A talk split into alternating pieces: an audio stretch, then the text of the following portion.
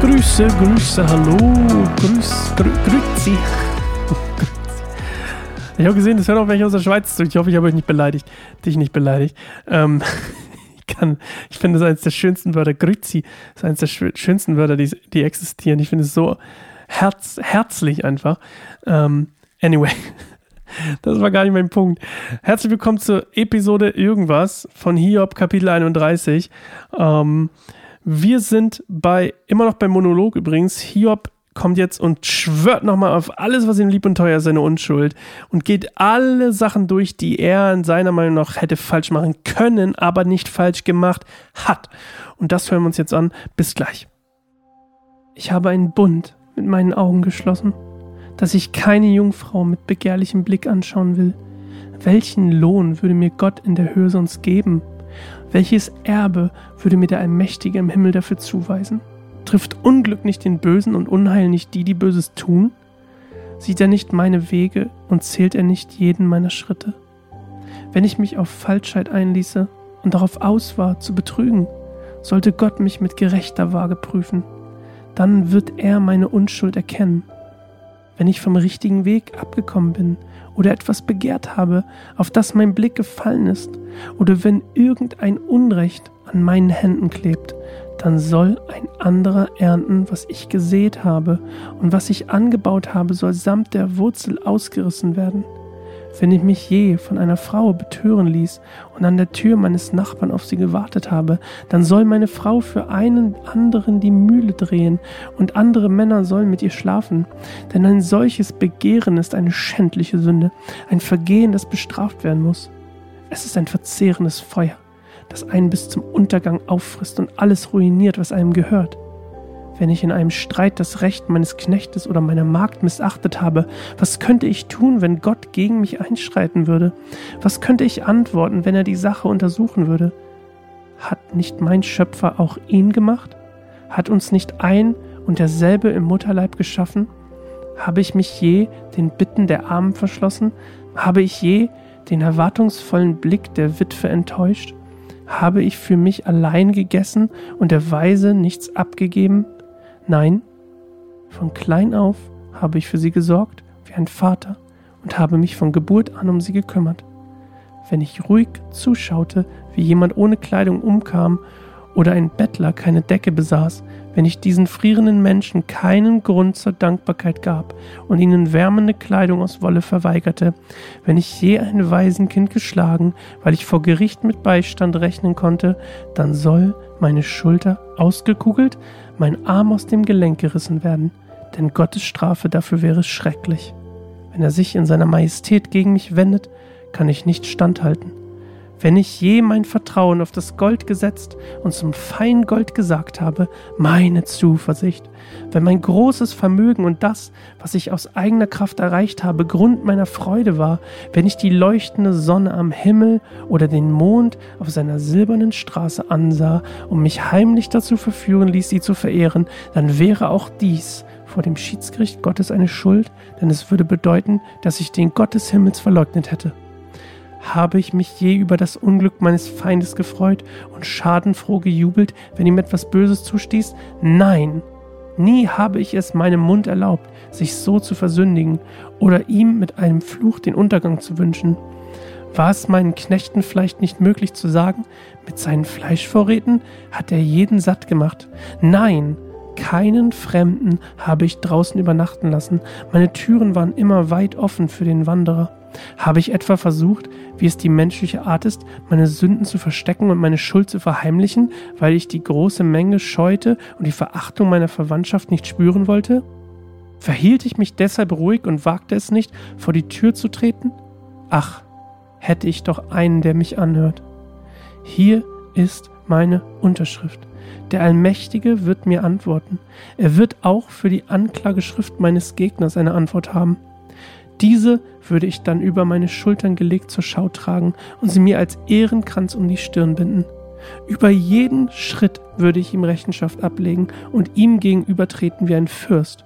wenn mein Land mich anklagt und alle seine Ackerfurchen weinen, wenn ich seinen Ertrag ohne Gegenleistung verzehrt und seinen Pächtern gekränkt habe, dann sollen Disteln statt Weizen auf diesem Land wachsen und Unkraut statt Gerste. Damit ist Hiobs Rede zu Ende. Jo, ich glaube, es ist tatsächlich das längste Kapitel ähm, in, im, in dem Buch. Ein 40 Verse, ich, ich glaube, wenn ich mich nicht recht verlesen habe, war das das längste, der letzte Monolog, in dem er nochmal alles durchgeht. Ne? Also wirklich alles. Und ähm, wie soll man sagen? Er lässt auch wirklich, ähm, wie sagt man, er, er geht alles durch, Schritt für Schritt, was er hätte falsch machen können. Unter anderem, was ich auch krass fand, war, ähm, zum Beispiel, als es um Ehebruch geht oder sexuelle Sünde oder lüsterne Blicke irgendwie mit der Jungfrau.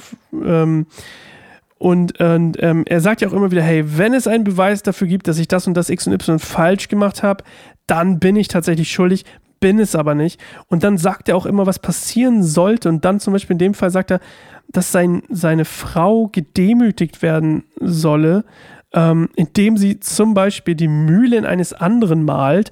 Und das Malen von Getreide war damals halt einfach eine sehr niedrige Arbeit.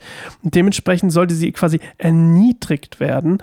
Und sie sollte mit anderen schlafen als Erniedrigung, also als sexuelle Erniedrigung, sollte sie dann mit anderen schlafen müssen. Crazy. Crazy irgendwie. Und ähm, das aufgrund der vermeintlichen Sünde, die Hiob nicht begangen hat, die hätte, er hätte begangen gehen können, er es aber nicht getan hat, aber das wäre die Strafe. Krass ist, dass jemand anders ausbaden muss. Gleichzeitig sagt er ja auch, dass das, was er gesät hat, jemand anders ernten soll. Das fand ich auch spannend. Also, dass selbst wenn was Gutes jetzt ernten könnte und er sich schuldig gemacht hat, dann sollen das jemand anders erben, wenn er sich zum Beispiel an, wenn er betrogen hat oder so. Und ähm, eine spannende Aussage die, Aussage, die auch trifft, ist zum Beispiel, dass er sagt, dass seine Knechte und seine Mägde im Grunde genommen auf der gleichen Stufe stehen wie er, weil sie ja beide oder alle im Mutterleib quasi des, des äh, Schöpfers oder im Mutterleib geformt wurden vom Schöpfer, also alle gleich viel wert sind. Übelst spannende Aussage, vor allem zu der Zeit, ja. Da waren ja Frauen definitiv weniger wert, Töchter definitiv weniger wert als Söhne. Und er macht hier eigentlich schon einen krassen Aus, eine krasse Aussage, indem er sagt, eigentlich sind wir alle gleich viel wert vor Gott. Also er trennt hier das, was die Gesellschaft sagt, was wert ist, und das, was er denkt, was was wert ist. Eine noch eine krasse Sache fand ich dann, als er über die, ähm, über diese, ähm, wie sagt man, ich bin mir gar nicht sicher, hat er das gerade, ähm, hat er, in Luther steht es nämlich mit den Himmelsgestirnen und ähm, es war damals total krass. Man hat quasi diese Himmelsgestirne. Ich glaube, es sind was ähnliches wie Horoskope heute. Ähm, Im Nahen Osten übelst war weit verbreitet, dass man die angebetet hat oder zumindest verehrt hat.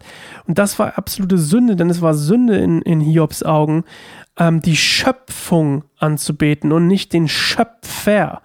Dementsprechend, wenn er einen Menschen anbetet, also wenn Hiob sagt quasi indirekt, einen Menschen anzubeten ist Sünde, weil er nur Schöpfung ist. Man sollte den Schöpfer anbieten, äh, anbeten. Bei Luther steht Gott in der Höhe ähm, und selbst das würde Strafe verdienen, wenn man quasi die Schöpfung anbietet. Und ähm, was, was auch noch interessant war, ne, dass er sagt so, ähm, dass, dass er seine, selbst seine Übertretungen, die er vermeintlich getan haben könnte, er nicht im Heimlichen getan hat, wie das die Menschen so tun.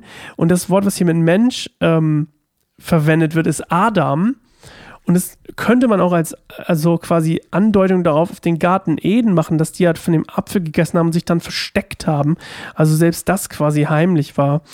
Und er probiert so ein bisschen mit diesen ganzen Sachen eigentlich ähm, Gott dazu zu bringen, wie das in einem Rechtsverfahren üblich wäre, dass wenn Hiob unschuldig wäre, dann müsste jetzt der Ankläger oder beziehungsweise der, der Richter, Entschuldigung, ähm, nach allgemeinem Rechtsbrauch ähm, nun sprechen.